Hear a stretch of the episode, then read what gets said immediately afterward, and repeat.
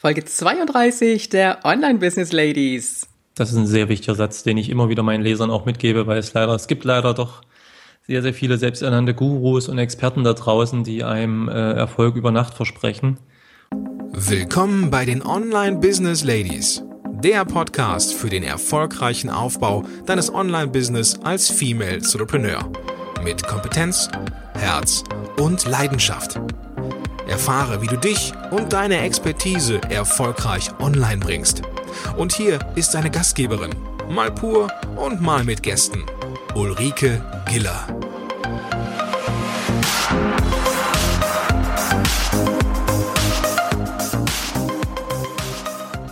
Hallo Online Business Ladies, schön, dass du heute wieder da bist und äh, heute ist Samstag und du weißt, samstags ist unser Interviewtag speziell für männliche Interviewgäste. Und an dieser Stelle möchte ich auch mal alle männlichen Hörer begrüßen, die im Laufe der Zeit zu diesem Podcast dazu kommen bzw. gekommen sind. Schön, dass ihr da seid, schön, dass du da bist und äh, es ist mir eine ganz besondere Ehre, heute einen Gast bei mir zu haben, der wohl, ich würde sagen, der bekannteste Blogger Deutschland ist, wenn es um das Thema Aufbau Online-Business in Bezug auf Selbstständigkeit, Existenzgründung, Webseite, SEO-Marketing, Social Media und Nischenseiten geht. Heute bei mir zu Gast kein geringerer als Per Wandiger. Peer, herzlich willkommen. Hallo Ulrike. Hallo Peer. Peer, wie geht es dir? Also mir geht's gut. Ja, es sind, es sind Ferien, das heißt, äh, meine Kinder äh, schlafen aus. Das heißt, äh, für uns ist es auch ein bisschen stressfreier. Ich denke, das kennen die meisten Eltern. Ähm, von daher geht's mir ganz gut. Das ist gut. Also bitte jetzt, liebe Zuhörer, nicht wundern an dieser Stelle. Der Podcast wird jetzt im Herbst gesendet und äh, die Aufnahmen sind teilweise im Sommer entstanden. Das heißt, es ist jetzt Sommerferienzeit für viele. Jetzt hast du schon so ein bisschen erzählt, Familie, Kinder. Pia, wo lebst du mit deiner Familie? Ich lebe in Sachsen-Anhalt. Der Ort heißt Gräfenhainichen. Ähm, der sagt vielleicht jetzt nicht so vielen etwas, aber ähm, vielleicht Ferropolis ähm, ist zumindest relativ bekannt als Festivalstandort, Melt-Festival zum Beispiel. Ansonsten mhm. liegt jetzt die Lutherstadt Wittenberg zum Beispiel nicht so weit entfernt. Ja, ich würde sagen, das ist mit Sicherheit ein Begriff. Jetzt hast du ja ein Business, das ja im Grunde genommen für jemand mit Familie und gerade noch so als Vater eine ganz tolle Sache ist. War aber nicht dein Anfang. Das heißt, du hast vorher erstmal was ganz anderes gemacht. Ich glaube, du hast ein BWL-Studium hingelegt. Genau, ich habe BWL studiert, ähm, habe dann auch ähm, ja eine Weiterbildung sozusagen gemacht, ein Jahr lang im Bereich Online-Marketing, Online-Business. Das war so gerade so die 2000er Zeit, als die erste Internetblase in Deutschland gerade sehr groß geworden ist und äh, dann auch irgendwann geplatzt ist. Trotzdem hatte ich die Möglichkeit, dann einen, einen Job zu bekommen ähm, mhm. bei einer mittelständischen Firma und habe dort die Webseiten betreut, die Online-Shops. Ja, und das hat mir auch viel Spaß gemacht, eine ganze Zeit lang. Aber wie vieles Schönes im Leben ist das eben auch nicht für immer gewesen. Und äh, da die Firma aufgekauft wurde und viele Mitarbeiter entlassen wurden, äh, inklusive mir, äh, musste ich mich halt neu orientieren. Und äh, ja, da stand ich dann vor der Wahl, ähm, als junger Vater mit, ein, mit einer kleinen Tochter ähm, bei einer Agentur anzufangen, die dann Arbeitszeiten hat, die mit Sicherheit nichts für eine Familie sind, mhm. oder mich selbstständig zu machen. Und da, da bestand natürlich die gute Gelegenheit, auch durch eine Abfindung einfach mal zu sagen, jetzt probiere ich das einfach mal und mache mich selbstständig. Super. Du hast ja schon Basiskenntnisse mitgebracht, von daher gesehen war ja schon mal so die Grundlage da. Wie schwierig war der Aufbau, dann so an die ersten Kunden zu kommen? Ja, ist natürlich ähm, nicht so einfach. Ich habe ähm, auch die Chance gehabt, ähm, schon während ich noch angestellt war, mich schon darauf vorzubereiten. Das war ganz gut, ähm, konnte mich viel ein, einlesen in das Thema, habe auch äh, Gründercoachings besucht. Ähm, aber natürlich ist es nicht so einfach. Also ich habe als Webdesigner angefangen, weil es einfach das war, was ich auch tagtäglich gemacht habe und was mich auch hobbymäßig sehr interessiert hat. Und habe mich natürlich dort auch viel reingearbeitet. Ähm, durch mein BWL-Studium hatte ich natürlich eine gewisse kaufmännische mhm. ähm, Grundlage, aber was man da beim Studium lernt, ist jetzt nicht unbedingt das, was man so in der, dem Maß dann in der Praxis auch anwenden kann. Das heißt, da muss ich auch viel im Bereich Marketing, Kundengewinnung mich beschäftigen. Von daher war natürlich die erste Zeit äh, nicht so einfach. Mhm. Das heißt, du hast also wirklich dein Business und also dein Wissen und deine Leidenschaft miteinander verbinden können für dein Business. Das ist ja schon mal eine tolle Sache. Jetzt hast du auf der einen Seite Webseiten designt, dann ging es aber weiter. Das war ja noch nicht alles. Genau, also wie gesagt, ich habe mir die ersten Jahre natürlich äh, Kunden gesucht, habe Webseiten aufgebaut, ähm, habe dann aber auch natürlich gemerkt, ähm, es gibt viele Dinge, die man ausprobieren kann und viele neue Dinge, die immer dazukommen, neue neue Services, äh, neue Tools etc. Und äh, da habe ich dann irgendwie überlegt, okay, was kannst du machen, um das mal auszuprobieren alles, um selber mal Dinge zu testen, die man dann bei Kundenwebsites zum Beispiel einsetzen kann. Mhm. Und äh, da ich da zu der Zeit ja fast nur gearbeitet habe ähm, und natürlich auch Familienleben hatte, aber ansonsten nicht viel Freizeit hatte, ähm, habe ich mir überlegt, okay, über irgendwas bloggen ähm, möchtest du gerne, aber Freizeit hast du halt nicht, also schreibst am besten über deine Selbstständigkeit, über deine eigenen Erfahrungen, die du tagtäglich sozusagen auf der Arbeit machst. Und so ist damals Selbstständig im Netz entstanden. Das war 2007. Mhm. Ja, und ähm, das war dann auch eine Sache, die, die mir sehr viel Spaß gemacht hat. Ähm, ich habe immer schon gern geschrieben und das fiel mir also auch nicht so schwer. Und ähm, so nach und nach ist selbstständig im Netz dann halt immer größer geworden. Hm. Weißt du aktuell, wie viele Artikel du da drauf hast? Das müsste eine ganze Menge sein. Ich glaube, so knapp viereinhalbtausend Artikel sind es mittlerweile. Wow. Davon ist der Großteil sicherlich von mir. Es gibt aber natürlich auch immer wieder Gastautoren, ja. die was dafür schreiben. Ja, okay. Wie hast du deinen Blog dann bekannt gemacht? Was waren die Schritte fürs Marketing, die du unternommen hast? Ja, also in der ersten Zeit muss ich sagen, habe ich das gar nicht so bewusst auch forciert. Also wie gesagt, der Gedanke dahinter war zuerst, das wirklich nebenbei zu machen. Ähm, das hat mir auch Spaß gemacht einfach. Ich konnte viele Dinge ausprobieren und ähm, auch viele technische Dinge dazulernen. Ähm, und ja, durch die Artikel, die ich regelmäßig verfasst habe, sind natürlich von sich aus schon viele Benutzer gekommen. Das heißt, was man heute oder in den letzten Jahren so groß als Content Marketing äh, als äh, verkauft hat als eine ganz neue Sache. Das gab es eigentlich schon immer. Also das ist einfach das gewesen, dass man in, gute Inhalte schreibt, gute Artikel mhm. schreibt, die die Leute interessieren. Und das hat mir damals schon nach und nach immer mehr Besucher gebracht. Mit der Zeit habe ich natürlich dann bestimmte Maßnahmen auch im Social Web, äh, Facebook und Co. dann ähm, vorgenommen, um meine Reichweite zu erhöhen, um neue Besucher zu, anzu, anzulocken. Mhm. Aber ich muss sagen, auch heute noch äh, bin ich jemand, der eigentlich nicht so sehr auf, ähm, auf Marketingmaßnahmen abzielt, also ähm, sondern primär Artikel schreibt und versucht darüber dann die Leser zu begeistern und auf meinen Blog zu holen. Mhm. Wie oft veröffentlichst du deine Artikel? Eigentlich jeden Tag. Also seit dem Start des Blogs muss man sagen, ähm, ist es so, dass es wirklich von Montag bis Freitag eigentlich fast immer Artikel gab. Und das ist eigentlich bis heute so. Glaubst du, dass es wichtig ist, ähm, regelmäßig zu schreiben und möglichst oft zu schreiben? Bei einem Blog auf jeden Fall. Also klar muss man jetzt nicht täglich schreiben. Ich kenne auch Blogs, die zweimal die Woche veröffentlichen, neue Artikel oder ähnliches. Ähm, da ist sicherlich nicht unbedingt zwingend notwendig, täglich zu schreiben, aber eine gewisse Regelmäßigkeit sollte auf jeden Fall dabei sein.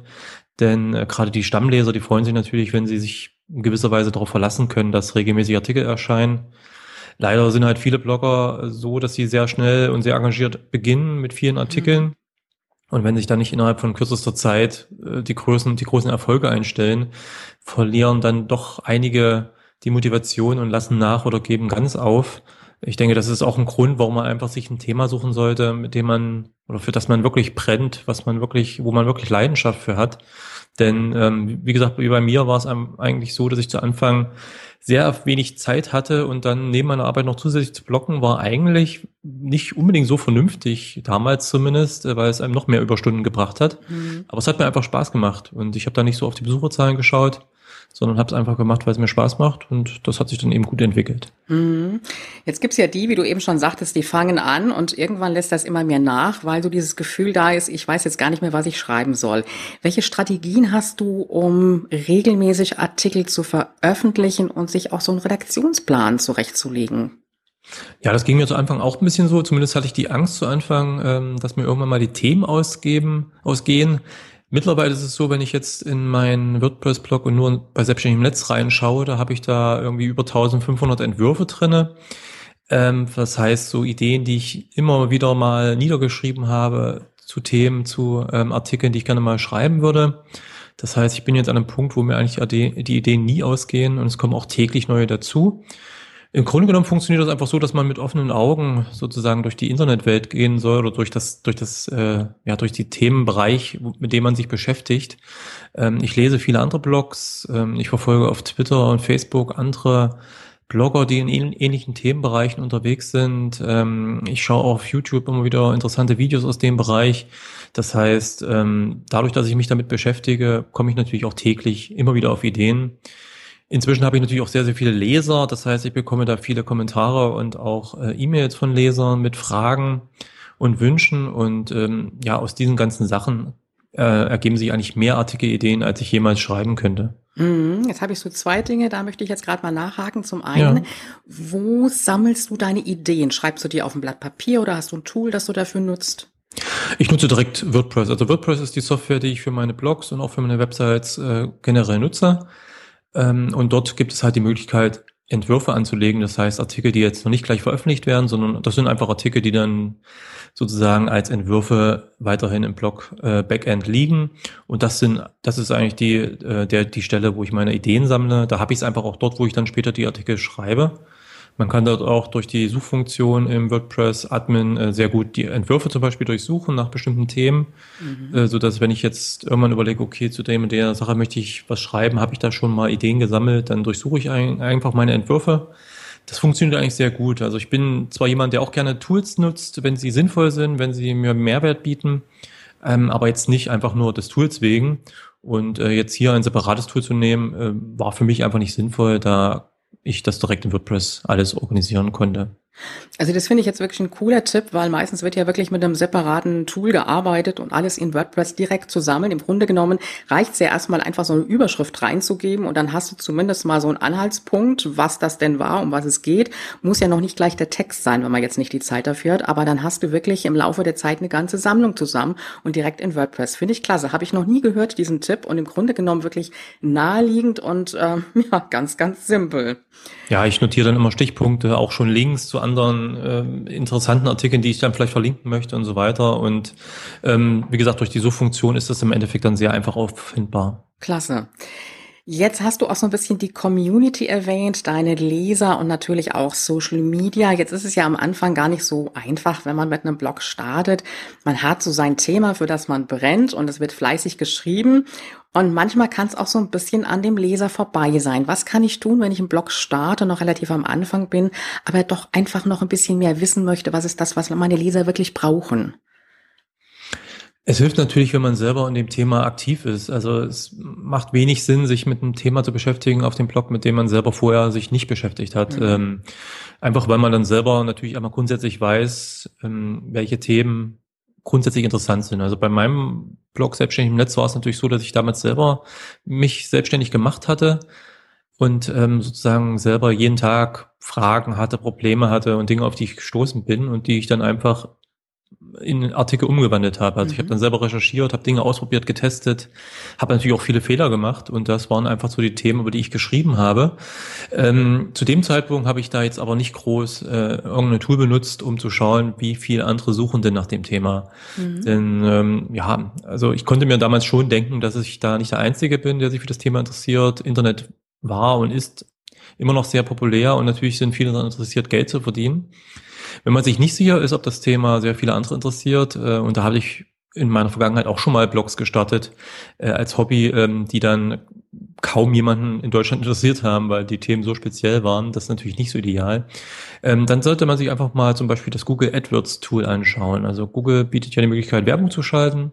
Mhm. Und äh, das Google AdWords Tool bietet auch eine Möglichkeit, ähm, ja, Keywords, Suchbegriffe zu analysieren und zu schauen, wie oft die denn im Monat gesucht werden. Und dort kann man eben ganz gut einzelne Begriffe eingeben zu bestimmten Themen, wo man wissen möchte, interessiert das viele Leute und dann sieht man einfach monatliche monatliche Betr äh, Zahlen, äh, wie oft das, äh, wie oft diese Begriffe in Google gesucht werden. Und da, wenn man dort sieht, dass sind jetzt nur 100 Mal oder 10 Mal gesucht wird, dann ist es vielleicht ein Thema, was nicht so viele Leute interessiert. Mhm. Wenn äh, da im Monat mehrere tausendmal nach bestimmten Begriffen gesucht wird, dann ist das natürlich schon interessanter. Ähm, mache ich aber eher selten. Also das mache ich nur, wenn ich eine neue Webseite zum Beispiel starte oder wirklich ein wichtiges neues Thema, ein größeres Thema aufgreifen möchte, dass ich dann vorher mal schaue, wie, ähm, wie viel Interesse daran besteht.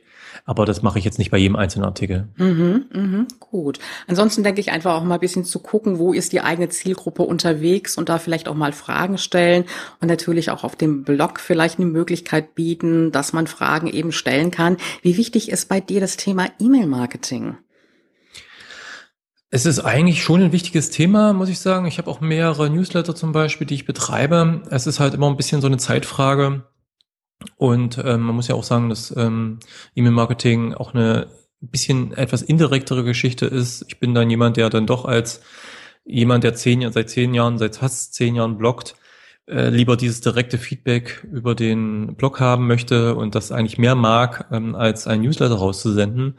Aber ich nutze natürlich auch Newsletter, um einfach ähm, zu ganz speziellen Themenbereichen meinen Empfängern dort äh, Informationen, neue Infos, Angebote etc. zuzusenden. Mhm. Aber bei mir speziell ist es dann doch eher ein ergänzendes Medium. Ähm, ich konzentriere mich dann primär auf meine Blogs. Mhm. Ja, ich habe bei dir auch gar nicht so auffällig den Eintrag für die Newsletter gesehen. Ich habe auch keine Pop-ups gesehen oder so. Du machst das wirklich relativ dezent im Grunde genommen.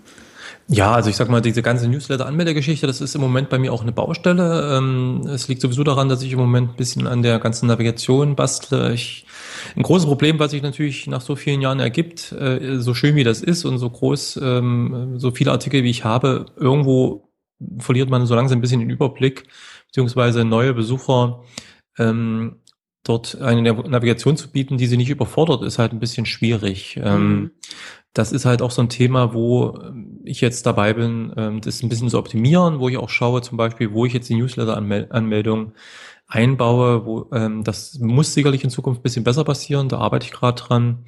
Ähm, aber sowas wie Pop-ups, das ist einfach, solche Sachen möchte ich bei mir im Blog nicht haben. Das stört mich auch auf anderen Blogs und Websites. Und egal, wie gut das vielleicht im Endeffekt funktioniert, Dinge, die ich nicht mag, die möchte ich auch meinen Lesern nicht antun. Mhm. Also was ich jetzt toll finde, dass du gerade gesagt hast, es ist noch nicht alles richtig fertig, ich muss das ein oder andere noch verändern. Es ist nicht 100 Prozent perfekt und wir haben ja immer so diesen, diesen Drang nach, ja, wir können erst rausgehen, wir können die Seite erst sichtbar machen und wirklich loslegen, wenn wir alles 100 Prozent perfekt haben. Und das jetzt mal so aus dem Munde eines Mannes zu hören, finde ich sehr wohltuend, weil meistens ist es ja doch ein typisches Frauenproblem. Danke, Pea, das ist schon mal Erleichterung für uns. Ja, ich sag mal, äh, Perfektion sollte man sowieso nicht versuchen, unbedingt anzustreben. Das äh, geht in die Hose. Ähm, ich habe immer wieder auch Leser, die mir schreiben, ähm, sie haben da eine Idee für ein Thema, für eine, zum Beispiel für eine Nischenwebsite, sind sie aber nicht hundertprozentig sicher, ob das perfekt ist und, und überlegen schon seit Monaten hin und her, ob sie das machen sollen. Und dann sage ich einfach, leg doch einfach los. Äh, mit, mit einer kleinen Webseite, mit einem kleinen Blog, ohne jetzt so viel Aufwand, aber testet es aus, mhm. denn äh, einfach zu warten, da verschenkt man so viel wertvolle Zeit und selbst wenn es dann am Ende nichts würde, also ich habe auch schon äh, Blogs gestartet, die ich dann irgendwann wieder eingestellt habe und ich habe auch schon andere Websites gehabt, die nichts geworden sind. Aber man lernt ja auch sehr viel daraus. Also auch gerade durch Dinge, die nicht funktionieren, durch Fehler, die man macht, lernt man einfach eine Menge. Und ähm, solche Sachen ewig vor sich herzuschieben, ist einer der größten Fehler, die ich immer wieder sehe. Mhm, richtig, gebe ich dir völlig recht. Was waren denn so deine größten Fehler, die du gemacht hast am Anfang? Oder dein größter Fehler? Also insgesamt bin ich eigentlich relativ zufrieden, wie es gelaufen ist, aber natürlich würde ich heute ein paar Sachen doch anders machen. Ich würde zum Beispiel vielleicht eher anfangen, solche Sachen wie so Nischenseiten zu starten, kleine Websites. Ähm, ich würde auch manchmal, bin ich doch jemand, der dann manchmal ein bisschen länger drüber nachdenken muss, äh, wenn er dann einen neuen Blog startet zum Beispiel. Ich habe auch irgendwann mal einen Blog über Social Media zum Beispiel gestartet, ähm, weil ich dachte, das passt sehr gut zu selbstständig im Netz und das war auch gerade ein Thema, was dort ähm, sehr populär geworden ist. Habe dann aber irgendwann nach ein paar Monaten festgestellt, dass mich Social Media an sich gar nicht so sehr interessiert, muss ich sagen. Also ich bin auch niemand, der tagtäglich den ganzen Tag auf Facebook herumhängt zum Beispiel. Es liegt einfach daran, dass ich mit meinen Blogs zum Beispiel auch mit dem Schreiben von Artikeln eigentlich die meiste Zeit beschäftigt bin. Ähm, und da bin ich mehr so ein Produzent als ein, ein Konsument. Mhm. Und irgendwann habe ich dann gemerkt, dass dieser Blog eigentlich gar nicht so das ist, was ich, was ich will. Und dann habe ich das wieder eingestellt. Ähm, auch andere Fehler, klar, man macht mal immer mal wieder Fehler. Ähm, ich habe auch schon mal eine Abmahnung bekommen wegen einem Bild, was ich benutzt habe, was, was ich nicht durfte, was einfach ähm, eine Dummheit aus der Anfangszeit ähm, mein, meiner Blogs war. Ähm, ja, man macht natürlich Fehler, große wie kleine, ähm, aber wichtig ist eben, dass man daraus lernt. Mhm, richtig. Jetzt kommen wir doch mal zum Thema Bloggen. Du hast ja eben schon gesagt, du verwendest viel Zeit auf die Blogartikel. Worauf achtest du, wenn du einen Blogartikel schreibst? Was ist wichtig für dich?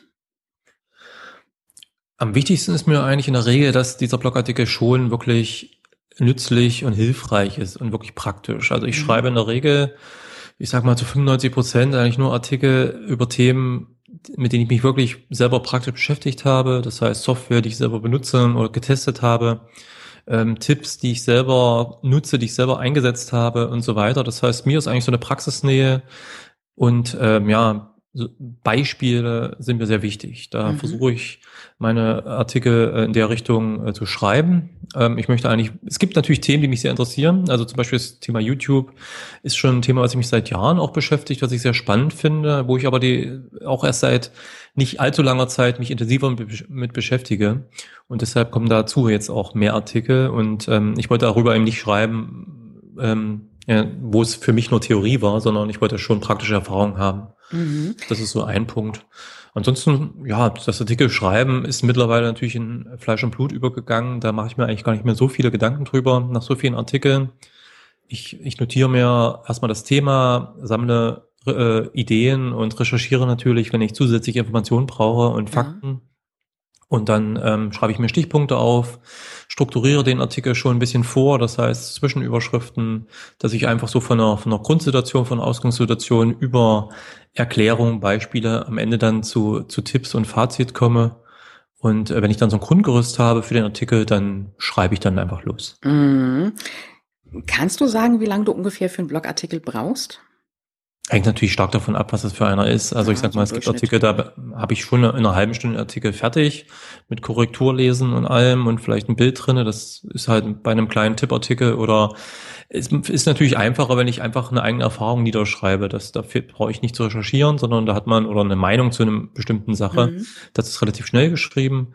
Dann habe ich natürlich aber auch sehr umfangreiche Artikel, ähm, die ähm, mehrere tausend Wörter enthalten und äh, da sitze ich dann schon mal ein, zwei Tage teilweise auch dran.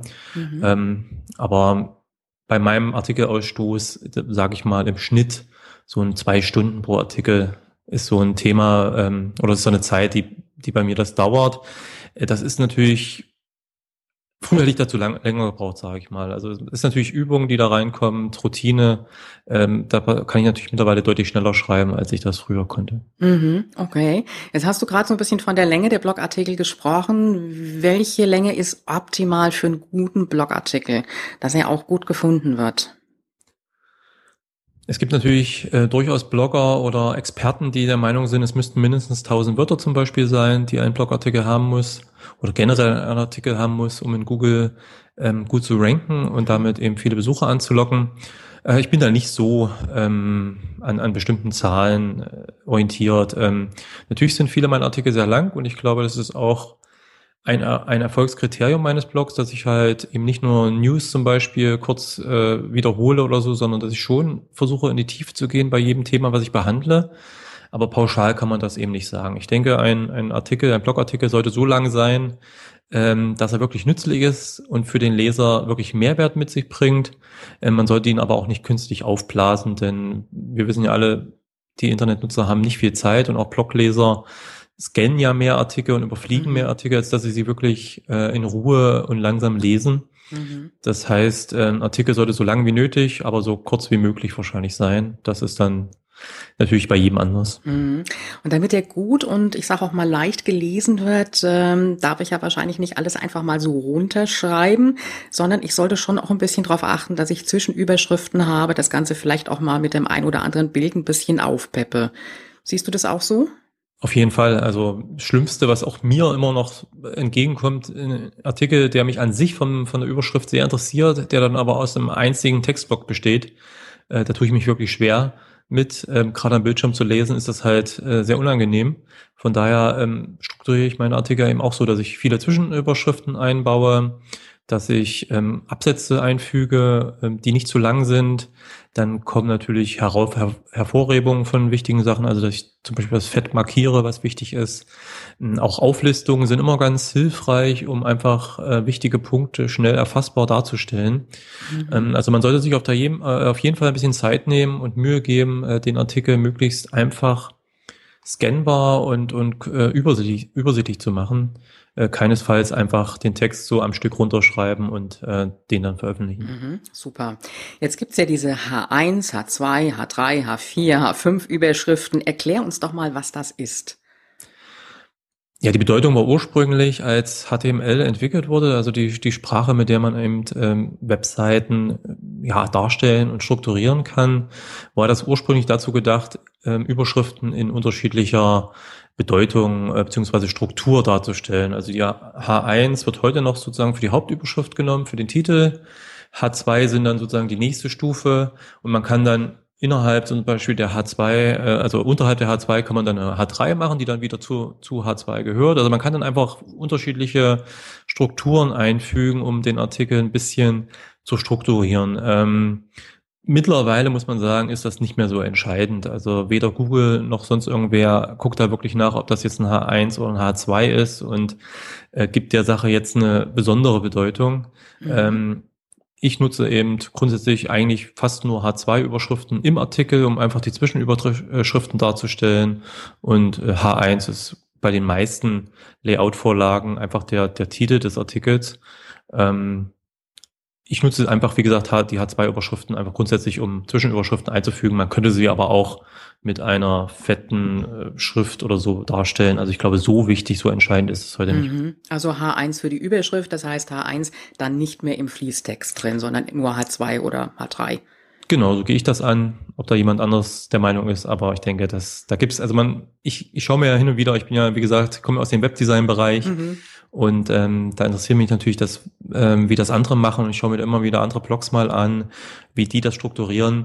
Und man sieht da sehr unterschiedliche Vorgehensweisen und alle haben irgendwie Erfolg damit. Also man sollte schon ordentlich äh, machen und äh, das Wichtigste am Ende ist die Usability und äh, die Nützlichkeit für den Leser. Mhm, so ähm, die technischen Details sollte man sich heutzutage nicht mehr so sehr rein verrennen. Mhm. Jetzt gibt's ja ein Plugin zur Unterstützung, das SEO-Plugin von Yoast. Das setzt du ja mit Sicherheit auch an, gehe ich mal von aus. Auf einigen Seiten ja, nicht mhm. auf allen. Genau. Magst du uns ein bisschen was dazu sagen, wie das unterstützt? Das äh, äh, Suchmaschinenoptimierungsplugin von Yoast ist halt insofern ganz interessant, ähm, als dass es nicht nur grundsätzlich ein paar Suchmaschinenoptimierungen im Blog vornimmt. Da gibt es natürlich eine Menge Plugins, die das tun. Also wichtig ist natürlich, dass Google die eigenen, den eigenen Blog, die eigenen Artikel möglichst äh, optimal an analysieren kann und dabei helfen halt diese SEO-Plugins. Was das Yoast-Plugin zusätzlich macht, ist, dass es beim Schreiben der Artikel sozusagen bewertet, wie gut der Artikel optimiert ist. Also es werden da verschiedene Aspekte der, des Artikels, des Textes analysiert, das heißt die Textlänge, ähm, wie oft ein bestimmter Hauptbegriff eben des Artikels vorkommt, ähm, wie Überschriften genutzt werden, ähm, wie Bilder genutzt werden im Artikel. Also die, so eine wichtigen Aspekte der Suchmaschinenoptimierung werden dort automatisch analysiert und am Ende bekommt man ja, Bewertung der einzelnen Punkte. Und wenn alles grün ist, ich glaube, dann ist das so der Punkt, wo man sagen kann, man kann den Artikel veröffentlichen. Ähm, hier muss man allerdings ein bisschen vorsichtig sein und äh, es eben nicht übertreiben. In erster Linie sollte der Artikel wirklich gut lesbar für den Besucher sein, für die Menschen, die, da, die den Artikel dann am Ende lesen. Und ähm, wenn das gegeben ist, dann eben noch zusätzlich für Google noch weiter optimieren. Aber in erster Linie sollte man immer an den Leser denken. Mhm, das mit dem Übertreiben ist jetzt ein gutes Stichwort, weil ähm, ich sag mal so das Keyword, das man ja nehmen sollte für den Artikel, wenn man das nicht oft genug drin hat, dann meckert das Plugin ja ganz gerne. Und dieses Keyword ständig zu verwenden, dann wird der ganze Artikel ja ein Stück weit auch unnatürlich. Mhm. Wie oft sagst du, sollte das Keyword für den Artikel drin sein? Ich sag mal, das Tool meckert natürlich auch, wenn es zu oft drin ist, das Keyword. Also da wird schon ja, ein bisschen stimmt. geschaut. Da wird schon ein bisschen geschaut, dass so ein gewisser Prozentsatz ähm, weder unter noch überschritten wird. Wobei es da auch unter SEO-Experten mittlerweile ähm, viele gibt, die meinen, so diese Keyword-Dichte, ähm, wie das genannt wird, ist heute kein Aspekt mehr. Also ob da das Keyword fünfmal oder zehnmal genutzt wird, ist heute für Google eben nicht mehr so entscheidend. Mhm. Ähm, deshalb versuche ich mich da ein bisschen zurückzuhalten. Es soll halt natürlich klingen, wenn man in jedem Satz, den man schreibt, das Keyword drin hat, dann klingt das sehr schnell sehr un, äh, ja, unnatürlich und sehr anstrengend auch für den Leser. Von daher sollte man am Anfang versuche ich das äh, möglichst im ersten, zweiten Satz so drin zu haben, um einfach schon klar zu machen, worum es geht. Mhm. Ähm, viele schreiben halt Einleitungen, die überhaupt nicht zeigen und auch nicht Google dann und aber auch dem Leser nicht zeigen, worum es eigentlich geht. Das ist äh, sowohl für den Leser als auch für Google nicht ideal. Also ich versuche schnell auf den Punkt zu kommen und zumindest sehr schnell klar zu machen, worum es geht mhm. in dem Artikel. Und dann, wenn es natürlich passt im Artikel und am Ende nochmal äh, das Keyword einzufügen. Aber wie gesagt, da muss man vorsichtig sein. Also weder bei kurzen noch bei sehr, sehr langen Artikeln sollte man es übertreiben ähm, und ähm, ständig das Keyword einbauen. Mhm, super. Wie sieht das jetzt mit Bildern aus? Ich habe das Beitragsbild und habe dann vielleicht auch im Artikel selber nochmal Bilder. Wo muss ich den Titel des Artikels unterbringen? Bei welchem Bild? Also es geht ja in der Regel natürlich um das, das, das Hauptkeyword. Also wenn man jetzt einen Artikel über ein, ein bestimmtes Produkt schreibt oder über eine bestimmte Tätigkeit, ähm, keine Ahnung, Handeltraining, dann sollte natürlich das Wort Handeltraining sowohl im, im Titel des Artikels vorkommen, als auch im Text, wie eben schon gesagt, auch in den Zwischenüberschriften hier und da mal. Ähm, es hilft natürlich aber auch, wenn man in der, äh, in, im Bild das vorkommen lässt. Das heißt, es gibt ja die Möglichkeit, einen Alttext anzulegen bei einem, bei einem Bild. Das heißt, dieser alternative Text, der wird angezeigt, wenn das Bild halt nicht geladen wird, was bei manchen ähm, Browsern, auch gerade mobilen Browser manchmal der Fall ist. Ähm, aber auch zum Beispiel macht Sinn, das vielleicht in die URL einzubauen. Äh, es hier natürlich, hängt natürlich hier davon ab, wie man das Bild hochlädt. Wenn man es direkt zum Beispiel in WordPress hochlädt, dann hat man nicht die Möglichkeit, die Bild äh, Dat den Dateiname des Bildes äh, irgendwie direkt anzugeben. Mhm. Ich persönlich lade es immer von Hand hoch auf meinen Server. Da habe ich natürlich dann die Möglichkeit, ähm, auch den Dateinamen des Bildes anzugeben und dort dann kommt dann in der Regel auch das Hauptkeyword vor. Mhm. Ähm, aber auch hier sollte man schon hinterher sein, dass man da ein bisschen drauf achtet, aber man sollte es, wie gesagt, nicht zu sehr übertreiben. Es soll hilfreich sein, es soll nützlich sein. Ähm, und man kann ein bisschen darauf achten, wie gesagt, was das Yoast SEO-Tool sagt, aber man sollte es eben nicht übertreiben und nur Bilder zum Beispiel einbauen, um noch dreimal das Hauptkeyword einzu, äh, einzubinden. Super, das waren jetzt schon jede Menge Tipps und das SEO-Plugin, das werde ich auf jeden Fall in den Shownotes verlinken. Das ist auch völlig kostenlos und kann sich im Backend ganz einfach auch hochgeladen werden. Jetzt gehe ich noch mal so ein bisschen weiter. Du hast ja so eine Mischung auf der einen Seite Informationen durch die Blogartikel, aber du betreibst ja auch Affiliate Marketing. Und ähm, Affiliate Marketing, kurz zur Erklärung, wir haben es zwar schon mal in einer anderen Folge gehabt, das ist so dieses ADAC-Prinzip, ähm, wirbst du deinen besten Kumpel, dann kriegst du auch ein bisschen was dafür. Und so hast du auch verschiedene Dinge, Software, Kurse, was auch immer, was du bewirbst und kriegst da eine kleine Provision dafür. Ist genau. das so richtig, ne? Genau. Genau, das, das ist so ein bisschen das, das Prinzip auch des Blogs auf der einen Seite, ähm, wo du war, gewisse Monetarisierung durch hast. Das ist ein wichtiger Punkt mittlerweile bei vielen, auch bei mir natürlich auch, ähm, einfach sozusagen die Weiterempfehlung von Produkten oder Dienstleistungen und dafür eben eine Provision zu bekommen. Mhm. Genau. Jetzt führst du ja mit den Links weg von deinem Blog und dahin zielt jetzt mal eine Frage. Wenn jetzt unsere Leserinnen sagen, so, ich möchte mir jetzt mit meiner Webseite, mit meinem Blog wirklich ein Branding aufbauen mit meinem Thema. Macht das Sinn, dann in der Sidebar zum Beispiel Produkte zu bewerben und führe dann meine Leser weg vom Blog? Also wenn ich eigentlich im Grunde genommen gar nicht so auf dieses Affiliate Marketing aus bin, macht das dann Sinn? Hängt natürlich ganz stark von den Zielen ab, die man einfach hat. Ähm, also meine Blogs und Websites sind natürlich im Grunde genommen schon äh, dafür da, dass ich damit Geld verdiene. Das muss ich auch, ich bin als Selbstständiger. Mhm. Das heißt, für mich ist es natürlich völlig okay, wenn die Leute auf einen Affiliate-Link zum Beispiel klicken oder auf eine Werbung klicken und irgendwo dann anders hingelangen, weil das ist ja im Grunde genommen eines der Hauptziele, die ich mit meinen Websites und mit meinen Blogs habe. Ähm, wenn man natürlich zum Beispiel eine eigene Dienstleistung auf seiner eigenen Website oder auf seinem eigenen Blog promoten will und zum Beispiel als Ziel hat, dass die Leute das Kontaktformular ausfüllen oder die Telefonnummer anrufen, dann ist es dann natürlich wahrscheinlich kontraproduktiv, wenn man dann zusätzlich noch Links einbaut, wo die Leute ähm, auf Werbung klicken oder eben auf solche Affiliate-Links und dann verschwinden. Ähm, es hängt mhm. ja ganz stark einfach davon ab, dass man vorher sich überlegen muss, was ist denn das Hauptziel, was ich habe? Mhm. Was sollen die Leute primär machen auf meiner Seite? Und dann sollte man entsprechend dann die, die Links oder die, ähm, ja, die Möglichkeiten dann äh, einbauen, damit es dann idealerweise bei den meisten dann auch so funktioniert. Mhm, mhm, genau, also wirklich überlegen, was ich eigentlich, eigentlich möchte und nicht nur gucken, was machen die anderen nachmachen, sondern wirklich auch überlegen, passt das überhaupt zu mir und passt das zu meinem Business? Guter Tipp. Es kann auch sehr unseriös werden, wenn man eine Dienstleistung ja. anbietet, mhm. äh, wenn man vielleicht auch eine, eine hochpreisige Dienstleistung anbietet und äh, dann hat man irgendwo ähm, so eine Affiliate-Links drinne oder Werbung. Das ist, äh, das passt dann oft auch nicht zusammen. Mhm. Ja, ich entsinne mich, ich hatte mal eine Kundin, die hatte auch eine ganz tolle Seite und hat dann Produkte angeboten. Das hat überhaupt nicht wirklich zu ihrem Business gepasst. Und da habe ich ihr auch gesagt, Mensch, hol das runter. Das mhm. sah wirklich unseriös aus. Hast du völlig recht, ja. Wie ist die Aufteilung deines Business heute? Machst du heute noch Webseiten neben deinem Bloggen oder ist das jetzt gar kein Thema mehr? Das ist mittlerweile gar kein Thema mehr. Ich habe zwar noch den einen oder anderen Altkunden sozusagen, der ja auch aus, der, aus meinem Ort kommt und den ich seit Ewigkeiten betreue ähm, wohl mal hin und wieder mal was Kleines mache. Aber ich mache schon seit mehreren Jahren keine Websites mehr.